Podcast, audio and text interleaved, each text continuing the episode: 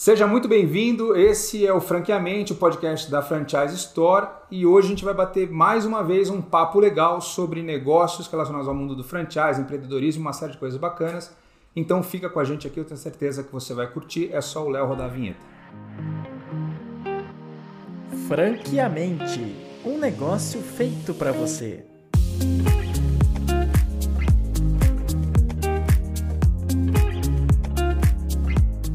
Legal, comigo aqui então Alexandre De Carli, é diretor comercial do Laboratório Plátano. Alexandre, já quero começar te agradecendo a presença aqui, de poder investir esse tempo com a gente, trocando uma ideia, uh, para a gente falar um pouco sobre o Laboratório Plátano, falar um pouco sobre as oportunidades que circulam esse mercado, que é um nicho diferente, específico, que traz uh, algumas especificidades que a gente vai poder explorar aqui.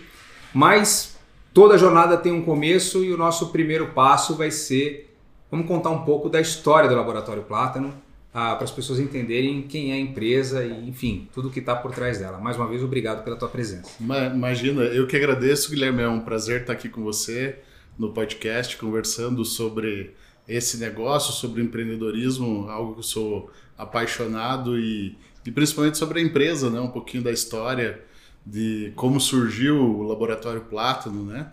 É, é uma história bem interessante porque nós somos técnicos, né? Os sócios todos têm formação acadêmica na área de, de laboratório, né? Então somos farmacêuticos, bioquímicos.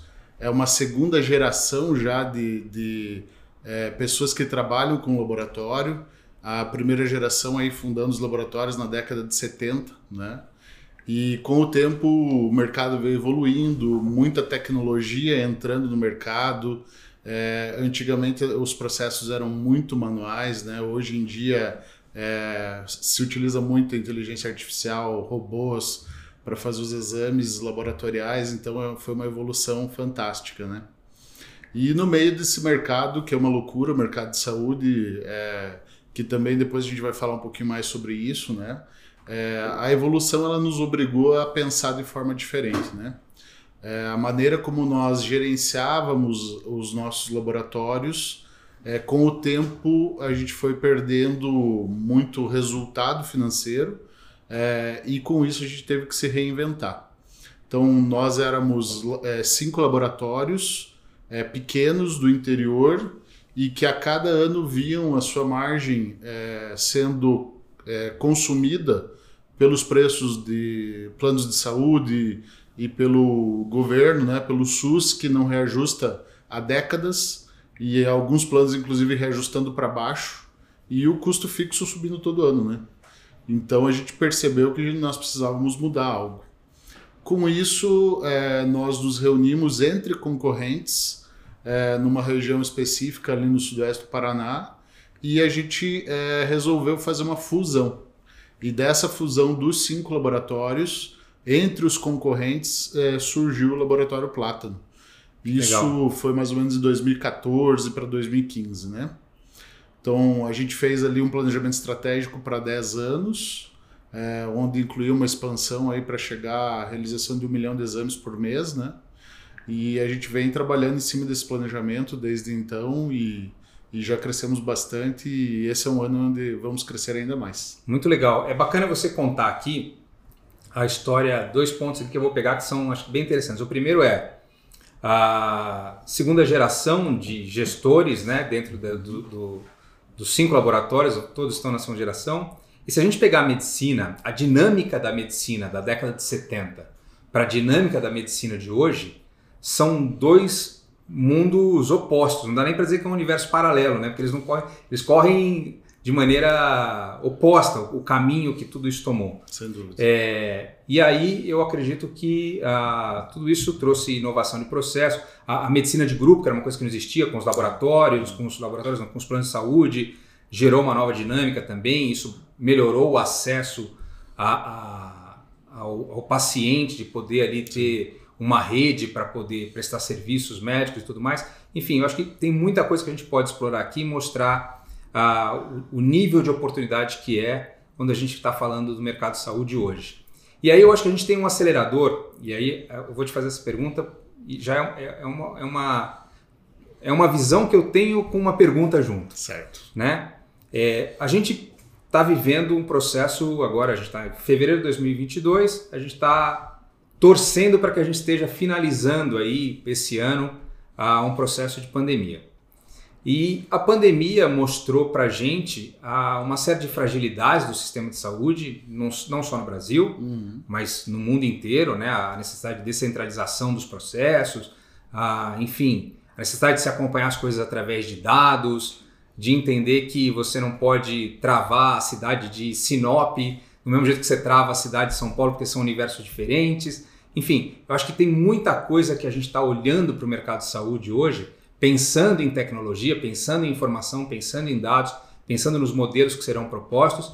E a gente também está vendo uh, uma série de empresas, da, as tais das health techs, né? Sim, sim. As, as, startups uh, de, de, da área da saúde, trazendo muito a relação com o paciente, né? Uhum. Uh, a gente está vendo muito nesse sentido. Óbvio que os laboratórios, os equipamentos médicos, isso tudo, eles vêm acompanhando já uma evolução tecnológica sempre, eles não, não ficaram travados.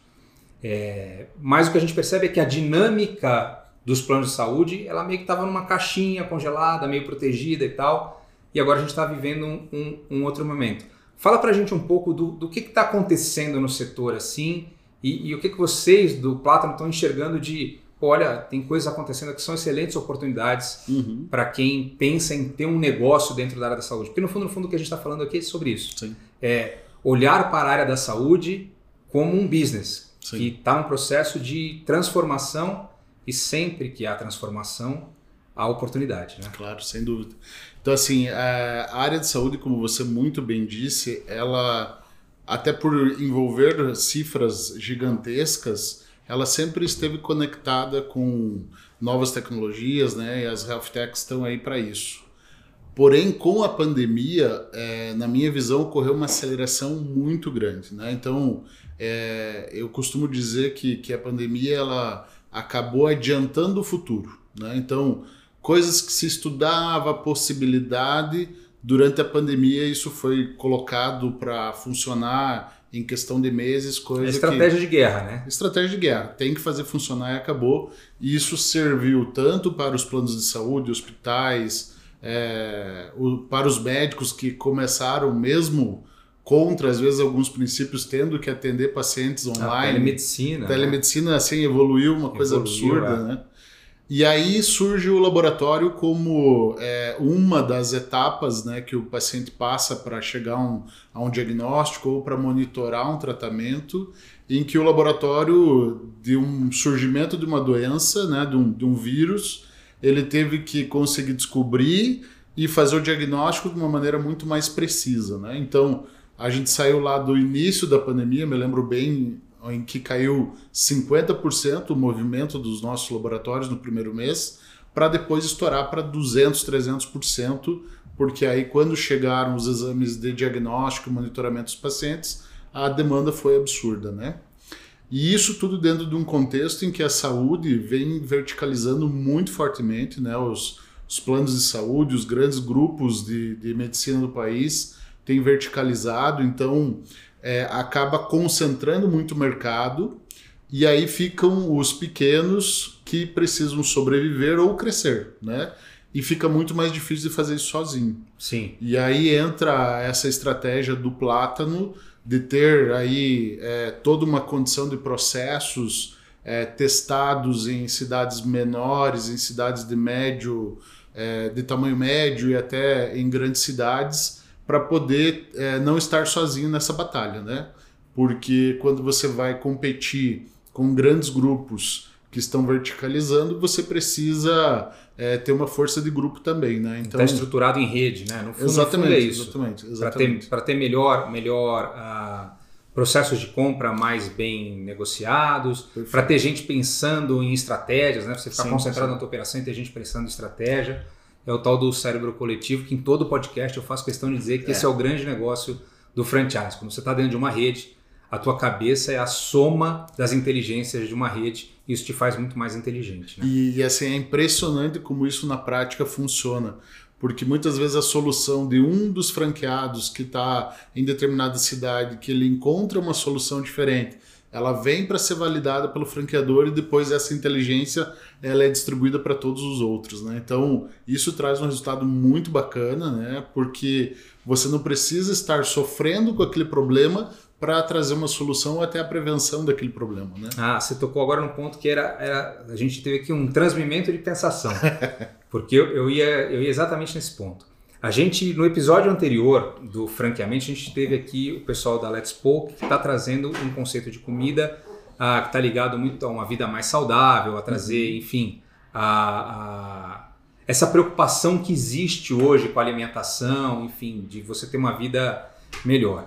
É, eu acompanho o trabalho de alguns especialistas é, da área que estão envolvidos com a área de saúde e a área de startup, que é um, é um assunto que me interessa.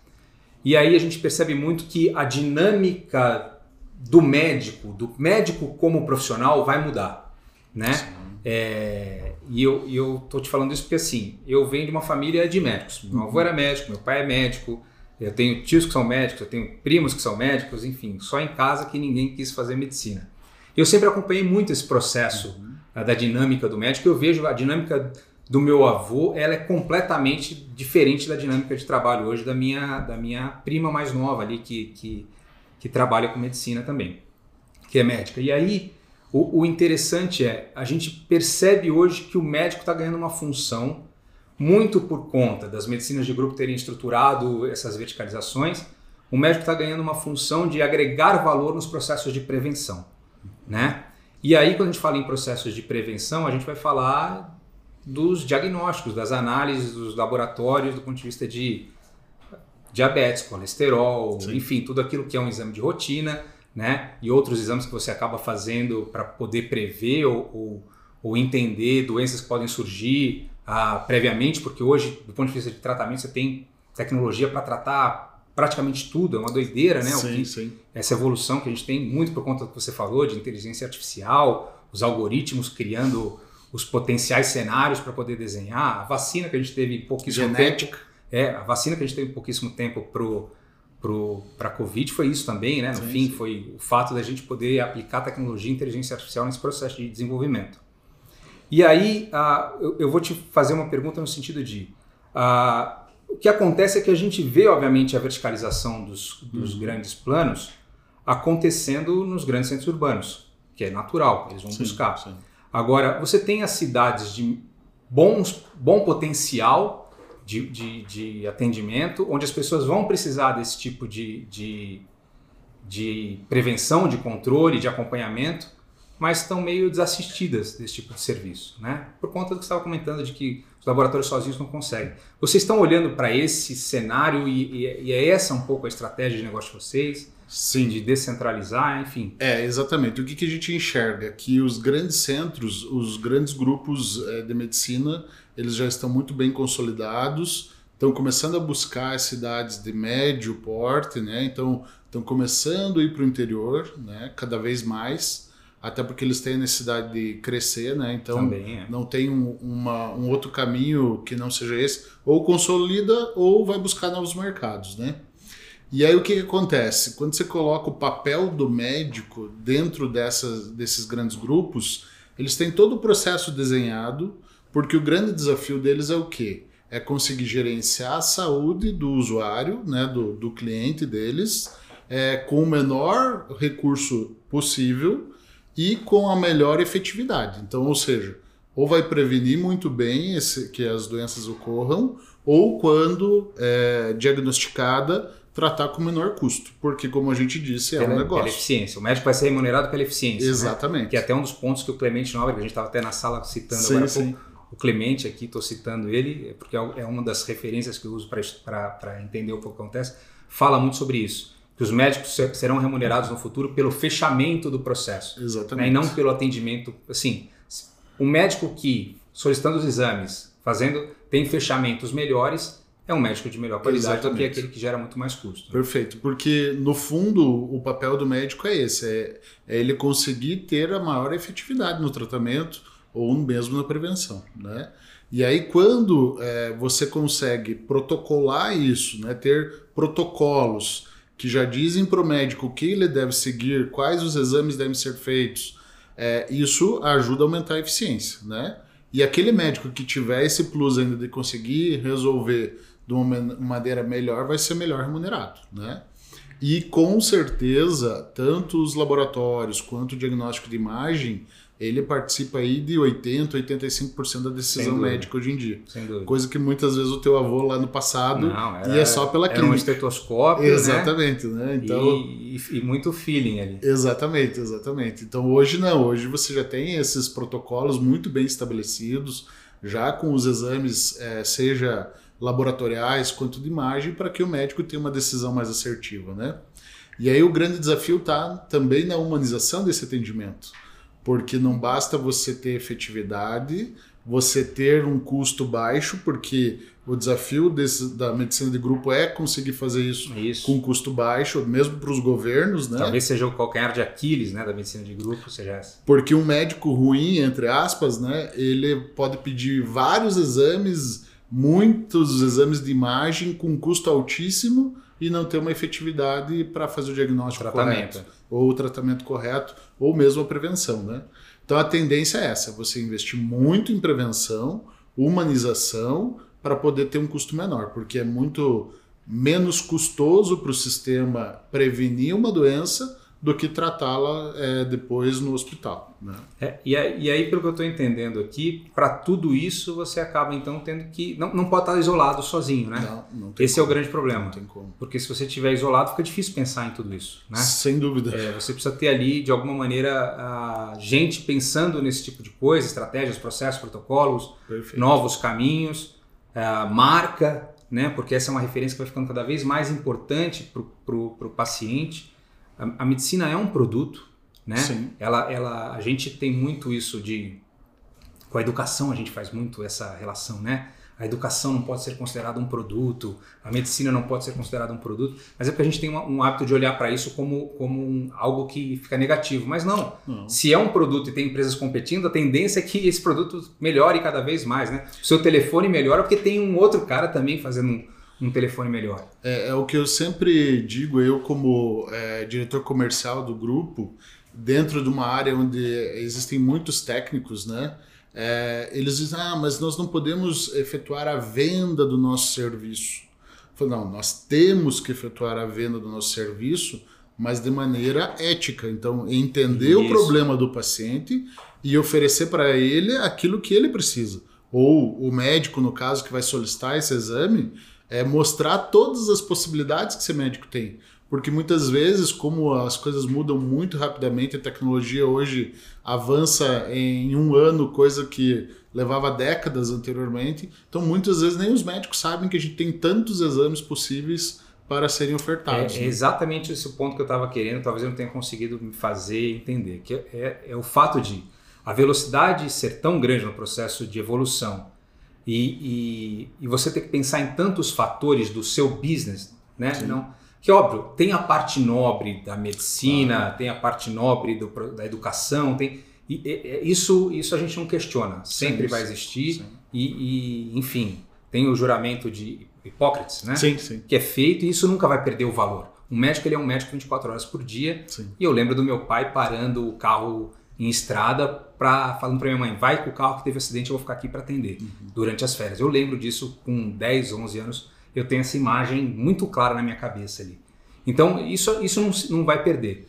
Mas o que eu o que eu estou querendo trazer aqui para a gente discutir e para que as pessoas que estão acompanhando, estão escutando a gente, é entender que existe uma oportunidade de negócio dentro deste cenário que está sendo transformado, né? Ah, que laboratórios que estão hoje isolados nas suas cidades vão precisar estar junto com ah, grupos que estejam pensando nesse processo evolutivo, nas estratégias comerciais, que é uma questão importante, na- no fortalecimento de marca, porque a marca vai fazer traz a confidencialidade, traz a, traz a confiança do resultado, né? Então a gente tem laboratórios no Brasil que são reconhecidíssimos Sim. e que as pessoas falam não, mas eu fiz em tal laboratório, essa grife já já dá para ele quase certeza de que aquilo é aquilo e não vamos questionar, né? Perfeito. Então a, a importância da marca passa a ser um negócio é, é, relevante e, e aí eu acho que é dentro disso que existe nessa transformação um, um grande negócio nessa mesa aqui que a gente está Sem dúvida. trazendo, né? Ah, existe uma experiência aí de 50 anos, duas gerações de laboratório acompanhando esse processo e dizendo, olha, a gente está enxergando que o, o mundo da medicina está mudando, existe aí um pé de ponta cabeça aí que gera uma oportunidade gigantesca. Os grandes também estão preocupados com essas mudanças, eles não, estão confortáveis, a gente percebe claro. isso. Sim. Né? É, não me surpreenderia nada a gente ver algumas fusões e aquisições dentre esses grandes grupos muito em breve. Assim, devem ocorrer. Devem ocorrer, porque é uma, é uma questão, do, até que você falou, de consolidar. E, e aí, para o, o cara que está nesse negócio do laboratório, que quer entrar nesse, ou que mesmo que quer entrar, né? Sim, aí sim. você tem um, um biomédico que está pensando ali, pô, sim, como é que eu faço a minha profissão ser um negócio rentável, não ficar dependendo aqui de ficar fazendo análise ou tal. Como é que eu crio um business? Aí a gente tem um caminho de um franchise de laboratório. Então, queria que você explicasse um pouco o que é esse modelo de franchise de laboratório, como é que ele se aplica, é, é para um processo de conversão de unidades, é para um, uma nova unidade, é, ele pode ser um anexo para melhorar a demanda de uma clínica, porque esse é um outro ponto, você pensa bem, Sem dúvida. quem tem uma clínica médica hoje, tá mandando receita para fora. Sim. Né? Cada vez que ele pede lá um exame de sangue, um exame de imagem, alguma coisa desse tipo, ele tá, tá pegando parte da receita de algo que ele tem o relacionamento, que esse é um, é um valor absurdo. E a confiança. A confiança, né? Então o paciente confia no médico, confia na clínica, confia nas pessoas ali, ele pega aquela confiança dele, indica um terceiro, no fundo ele acaba delegando a confiança dele para um terceiro, Sim. sem a receita que ele poderia agregar. Então, explica um pouco o que é esse modelo de franchise, como ele se aplica no mercado do ponto de vista prático, uh, para quem, tá, quem, é, quem é entrante e quem já está nesse mercado e quer melhorar. Perfeito. É, ele se aplica a todas essas situações que você falou. É, vamos por partes. Quando você quer abrir um novo negócio, normalmente é alguém que tem informação na área e que não entende nada de gestão. Eu falo isso porque foi o que aconteceu comigo. Então, quando eu fui abrir o meu laboratório, eu entendia de fazer exames, mas eu não entendia nada de gestão laboratorial, muito menos da parte de marketing, de como fazer uma venda. Que é o médico, né? Que é, que é o médico, que basicamente. De, que, deveria, isso. que deveria ter na, na faculdade de medicina hoje uma aula sobre investimento, gestão financeira e investimentos. Deveria ter aula de marketing, né? Deveria entender que. Eu, eu discordo um pouquinho de você dizer uma aula, deveria é, ter não, uma não, disciplina, quando eu digo, né? é, quando eu digo é assim. É, é, gestão de carreira, porque, gestão financeira, gestão é, de marketing. É, impossível hoje para você, em qualquer área da tua profissão, lidar com o mundo que a gente vive, com essa quantidade de informação e de oferta de serviços, sem saber se posicionar, né? Arrisco dizer que talvez a coisa que ele menos precisa saber em um laboratório é saber fazer os exames. Porque muitas vezes hoje você tem laboratórios que estão terceirizando 80, 90% da demanda. Então é muito mais importante entender a parte pré-analítica, entender como atender bem o cliente, como é, ocorre a jornada do paciente é, desde o momento em que ele nem sabe que ele precisa que, daquele exame até o pós-venda, né? Porque é, você depois de entregar o resultado você tem que acompanhar para ver se está tudo ok e isso vai gerando a confiança, né? Então, para aquele é, profissional, para aquela pessoa que quer investir em laboratório, é, ele precisa saber que é muito mais do que fazer exames. Ele não precisa necessariamente ser um biomédico, Não. um farmacêutico, ele pode ter um responsável técnico para isso. Pode, processo, sem né? dúvida, sem dúvida. Ele pode ser. Eu diria até que ser um empreendedor é muito É o mais. passo número um. É o passo número um. É muito mais assertivo do que ser apenas o técnico, né? Tá. Se for o técnico, ok, a gente vai dar todo o Esse suporte. conhecimento vai, vai ajudar ele. vai ajudar. dúvida. mas se for empreendedor e não tiver o lado técnico, nós também temos o lado técnico para dar esse suporte. Legal. Para os colegas que já têm laboratório e que estão sentindo alguma dificuldade, muitas vezes é por isso. Porque eles têm o laboratório, mas eles têm que é, cuidar da parte técnica, eles têm que cuidar dos colaboradores, eles têm que cuidar da parte comercial. Eu costumo dizer que cobra o escanteio e corre a cabecear Ah, e aí acaba não conseguindo fazer tudo bem feito, né? Então a gente também traz esse suporte para poder aliviar um pouquinho essa carga para que ele possa se preocupar com o que realmente é importante, eu né? me preocupo com a operação e alguém está pensando em estratégia, marca, exatamente, é, exatamente. comercial, posicionamento, tudo isso. Negociação com, com fornecedores, Fornecedores. com laboratórios de apoio. Isso deve tomar um tempo absurdo, né? Ah, é... Para você ter uma- alguma rentabilidade hoje, a gente sabe que as margens em todos os negócios são muito apertadas. Sim, sim. Né? Você negociar sozinho é, nunca tem o volume que você precisa para ter a rentabilidade. É uma negociação muito. Ela é leonina. quase, leonina, né? porque você está negociando com os grandes grupos de medicina de saúde do Que já são concentrados também, né? com um pequenino É. lá que tá. Então não tem, a negociação ela é leonina mesmo. Sim. E aí quando você já faz parte de, de uma rede, a história é outra, porque quem vai negociar não é você. É uma rede de 70, de 80, de 100 laboratórios. Já é né? um grupo, né? já é um grupo e que faz diferença para o apoio estar atendendo ou não. Então, nesse sentido, ajuda inclusive quem já tem laboratório a ter uma, uma gestão focada no cliente, como captar novos clientes, como aumentar o meu ticket médio. Então, tem coisas que o, o profissional lá nem sabe que existem e que a gente vai dizer: ó, tá, isso aqui é fundamental para você fazer. Porque se você não tiver de olho nesse indicador, é, o teu negócio está correndo perigo. Né? E é, uma coisa muito legal que veio com a pandemia é o reconhecimento das pessoas da necessidade de se cuidar, de cuidar da própria saúde. Então a gente enxerga para os próximos anos um aumento, um aumento de demanda muito grande. Eu, eu, eu acho que isso criou criou-se uma nova cultura, né? Na, principalmente no, no, no cara que paga hoje, no, no consumidor que paga um plano de saúde. Né? Eu, eu mesmo vou te dar um, um exemplo pessoal. É, eu sempre tive plano de saúde, né? Ah, mas não sou aquele cara que usa o plano de saúde num processo de prevenção. Sim. Você fica com aquilo quase que meio como um seguro, né? É, isso. Quando eu precisar, eu sei que eu tenho um plano e vou e tal, não sei o quê. E aí é, veio toda essa história da pandemia e a gente começou a perceber ah, que o vírus tinha uma resposta para pessoas que tinham sobrepeso, o Exato. vírus tinha uma resposta para pessoas que tinham problemas respiratórios, o, vinho, o vírus tinha uma resposta para pessoas que tinham comorbidades que elas nem sequer sabiam que tinham, né? Que às vezes o cara vai lá e faz um, um, um, um ecocardiograma e descobre que um negócio está lá silencioso, escondido, Perfeito. né? Então, eu, eu acho que isso despertou muito nas pessoas a importância de deixa eu me conhecer e cuidar da minha máquina para eu poder lidar com o externo e poder me defender também. Até porque É. a melhor defesa é que você esteja gozando de boa saúde, né? Sempre. Então, é. a gente pôde ver muito bem na pandemia que as pessoas que já tinham um estilo de vida saudável, elas conseguiram se sair muito melhor do que as pessoas que não tinham, né? Tiveram É. maior dificuldade. E isso dá um clique, né? Sem Que dúvida. muda o o conceito. é, na verdade, muda a relação que as pessoas têm. É por isso que eu acho que tem um cenário hoje, e aí para quem está acompanhando a gente, eu acho que isso é, é que é importante a gente é, perceber assim. É, todo mercado que está passando por uma transformação, todo mercado está passando por um momento de caos, é sempre um excelente momento para você Muita entrar, oportunidade, muita oportunidade. Porque se a gente pegasse aqui e falasse assim, ah, vamos criar um novo refrigerante de cola, né? Então assim, eu posso pegar um caminhão de dinheiro e tentar entrar no mercado que é extremamente estável. Existem dois players no mundo hoje, Sim. Né? Um é a Coca-Cola, o outro é a Pepsi. Não adianta eu criar aqui o Guilherme Cola. Eu posso ter um caminhão de. Sim. O Elon Musk pode ser meu sócio. Esse mercado já está muito estável Sim, ali, sim. a logística, a distribuição, o relacionamento com, Com a, a cadeia marca, toda. É muito difícil.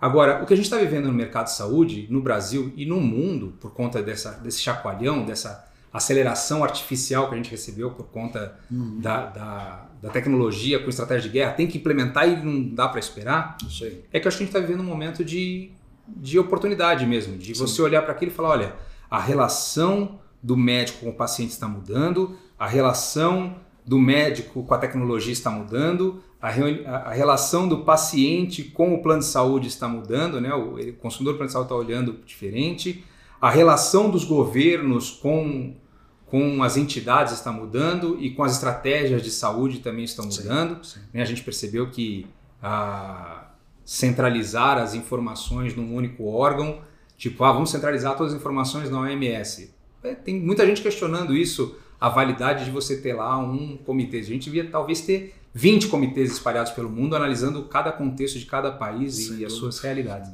Então, eu acho que todo esse cenário que está se desenhando traz para o processo de, principalmente o processo de expansão de vocês, uma oportunidade que é sensacional Sim. né? Para as pessoas olharem no sentido de um negócio. Olha, eu tenho aqui um, um mercado que tem uma demanda absurda. A gente vive num país que tem uma carência nesse sentido ah, e que vai ter que mudar um pouco essa relação. Não, não tem outro caminho. A gente vai ter que mudar essa relação. Perfeito. E a gente também não, de- não pode pensar em depender de governo, essas coisas todas, porque não é esse o, ca- o caminho. Aliás, a gente tem percebido cada vez mais isso, né? Que é, na verdade o que salva o Brasil é o empreendedorismo, não é o Sem não, dúvida. não é o não é o governo, é o empreendedor que está lá, que luta para abrir a lojinha dele no meio da pandemia e, e né, o, o barbeiro que fala para mim, Guilherme, entra aí, entra aí, fecha a porta, parecia que você ia comprar droga, mas você só queria cortar o cabelo, né?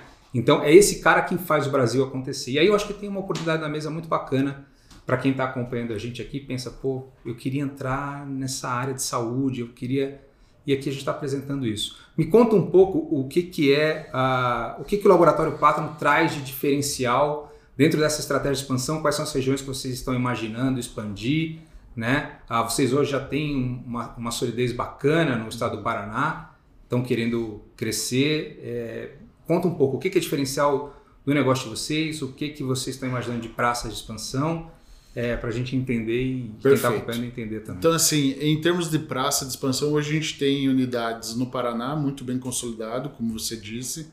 Temos em Santa Catarina, eh, já crescendo e abrindo novas nos próximos meses. Hoje, hoje são quantas unidades? 70 unidades. É um número já considerável. Isso, é, em cidades de pequeno porte até cidades maiores, como Foz do Iguaçu, Cascavel, Curitiba, é, Balneário Camboriú, Então, né? ho- hoje eu, como um franqueado, eu já me junto a uma rede de 70 unidades, Sim, sim. com inteligência de 70 unidades, soluções e problemas resolvidos ao longo da história. Perfeito. É uma rede sólida. E isso é muito legal porque nesse período todo aí, desde 2014, é, nós tivemos grandes aprendizados de como reverter situações de laboratórios que entraram para a rede, é, de alguns que nós compramos, né?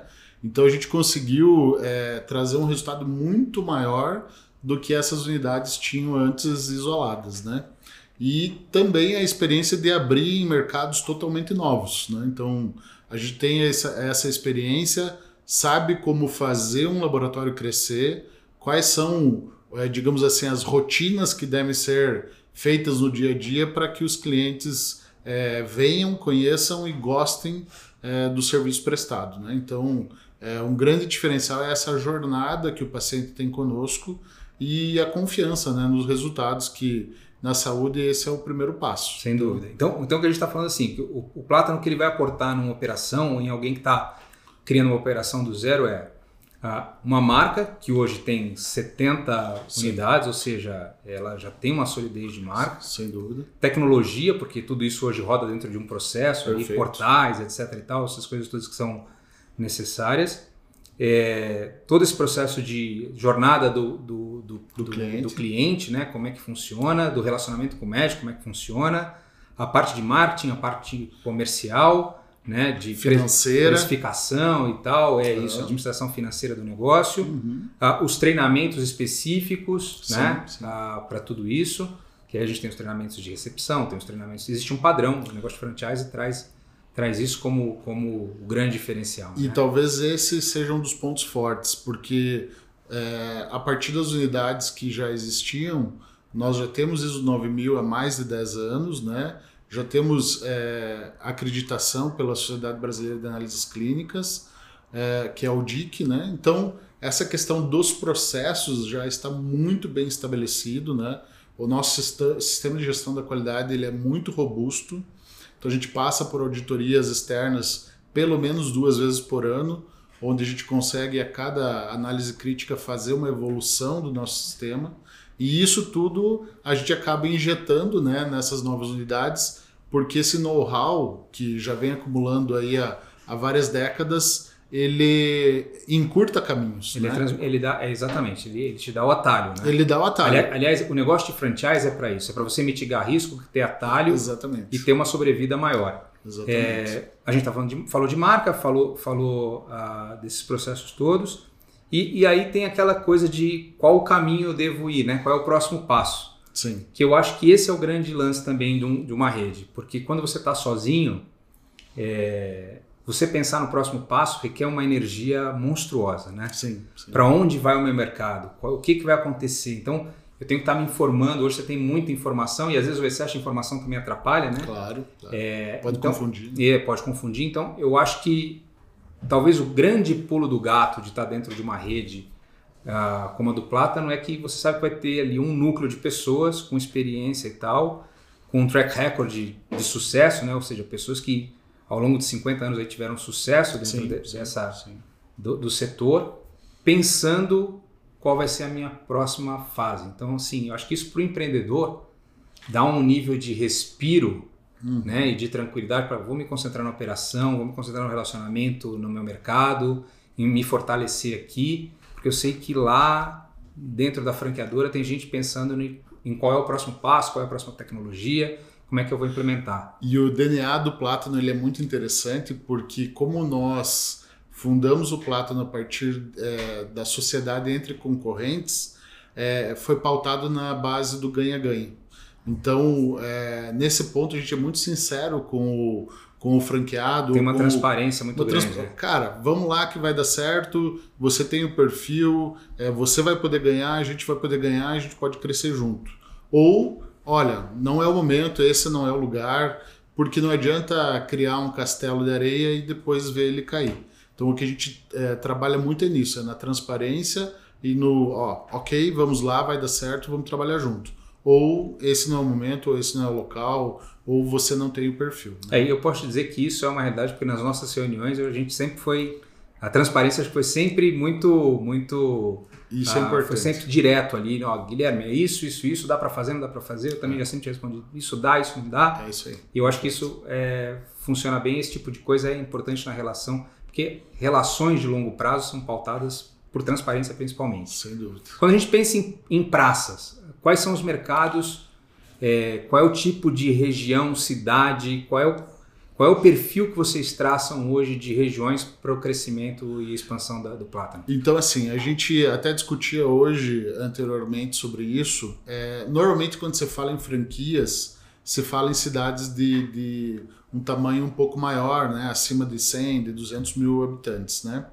Nós devemos investir aí nos próximos meses em cidades maiores, principalmente nessa região mais oeste do Brasil, né? Então pegar esse, esse lado da, da fronteira com a América Latina aí, né? Os, os países vizinhos, é porque a gente percebe que o agronegócio tem crescido muito nessas áreas. Sim e que tem um grande potencial de mercado. Mas isto não exclui é, que a gente possa avaliar outras cidades, mesmo grandes centros, né? É, a gente não exclui, mas o nosso foco principal vai estar tá nesse cinturão verde aí, subindo pelo lado oeste em Mato Grosso do Sul, Mato Grosso, Rondônia, indo até lá para cima, Pará. Palmas. É, Palmas é uma cidade que nos interessa muito, né? Legal.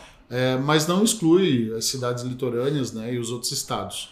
Mas é, o foco agora vai ser, vai ser para esse lado. E aí a gente está falando de cidades que têm uns, menos de 100 mil habitantes, são, são possíveis. Assim. É possível, é possível. Dependendo é. do tipo da cidade, do. do Tem uma análise estatística isso, feita isso. tal. A gente estava até conversando sobre isso. Exato, a gente faz uma análise de viabilidade de todas as, as possíveis é, unidades e se tiver os indicadores favoráveis e o perfil adequado do, franque... do candidato a franqueado, a gente, a gente aposta. É, eu acho que a gente aqui elencou um que é fundamental, né? Que é o empreendedor. Eu, eu, eu quero Talvez empreender. o principal. É, eu quero ser, eu quero ser um empreendedor dentro. Eu sou tudo bem, eu sou um técnico, mas eu tenho esse lado empreendedor e quero fazer a humanidade crescer, quero ter melhor rentabilidade, quero abrir uma segunda, uma terceira unidade na minha região. Eu quero, eu acho que esse é o, é o, é o, primeiro ponto. Que é o que a gente chama lá de o fator sangue nos olhos, né? É a pessoa querer crescer, querer é, se desenvolver e ter a ambição é, de poder fazer a diferença e trazer um resultado bacana para o laboratório. Legal. E eu acho que o outro ponto aí é estudar caso a caso. Cada sim, cidade sim, vai ter sim um perfil diferente, né? Cada tem uma estrutura, uma infraestrutura de saúde já estabelecida ou não, depende muito do. A gente já, já tem uma análise de, dos mercados de forma geral, né? Então, assim, a gente já tem alguns estudos prévios, mas com certeza, à medida que, que os candidatos a franqueados apareçam, a gente vai poder aprofundar essa análise e, e poder verificar em loco, muitas vezes, com a equipe, é, o real potencial daquela cidade. Né? Legal. Bom, Alexandre, eu queria te agradecer. Eu acho que a gente trouxe aqui pontos que são importantes para quem está acompanhando a gente pelo vídeo. Ah, acho que teve aqui uma noção de, de uma oportunidade de negócio dentro da área da saúde, uma empresa sólida que tem história e está olhando para esse momento de transformação como uma alavanca de crescimento. Então, sempre é bom estar tá gente perto de gente que olha para a transformação como oportunidade. Tem gente que olha para a transformação como, é, ai meu Deus do céu, Com medo, o que, né? é, o que vai ser de mim? Mas eu, eu, como você também gosto de olhar que é um excelente momento e uma oportunidade. É, e aí eu vou fazer o convite para quem teve interesse e quer saber mais sobre o Laboratório Plátano, para acessar o site da Franchise Store, franquia.com.br. Vai ter uma série de informações, coloca o seu e-mail lá, a sua informação, vai ser atendido pela nossa equipe, que vai tirar todas as dúvidas. E as coisas caminhando e você tendo ali aquele perfil que o, que o Plátano está buscando, muito provavelmente daqui a pouco você está sentado batendo uma ideia de viabilidade de negócio com o Alexandre para poder uh, fechar o negócio. Se você assistiu esse vídeo ou escutou em alguma plataforma de áudio e fala, pô, esse negócio pode ser interessante para fulano ou beltrano que eu conheço porque estava comentando sobre isso, não deixa de encaminhar uh, e compartilhar esse material uh, porque você pode fazer a diferença na vida de muitas pessoas, né? Todo negócio acaba impactando um ecossistema de pessoas e esse é o, é o objetivo de cada CNPJ que existe, Claro. né? Melhorar a vida das pessoas. Então, te agradecer mais uma vez, se você tiver alguma última colocação, mas é isso. Muito obrigado pela tua presença. Eu que agradeço mais uma vez pela oportunidade e dizer que nós acreditamos muito no nosso país e sabemos que o ramo de saúde é um ótimo ramo para investir e que estou esperando vocês para a gente ganhar dinheiro juntos e oferecer um serviço de excelência pra, para os nossos clientes. Legal, muito obrigado então para você que acompanha a gente aqui no vídeo, para você que está acompanhando a plataforma de áudio. A gente volta depois se você tiver mais coisas que você acha importante enviar para a gente, pautas, ideias, sugestões, pessoas que vocês acham legal que a gente traga aqui para bater um papo com a gente. Não deixa de mandar para a gente nas redes sociais, a gente vai ler todas as mensagens que chegam. E é isso aí que a gente quer trazer para vocês. Esse foi o Franqueamente, o melhor podcast que você tem para entender sobre franquia, empreendedorismo, uma série de coisas. É o podcast da Franquia História. Eu sou Guilherme Carnetielli e a gente se vê numa próxima. Valeu, tchau, tchau.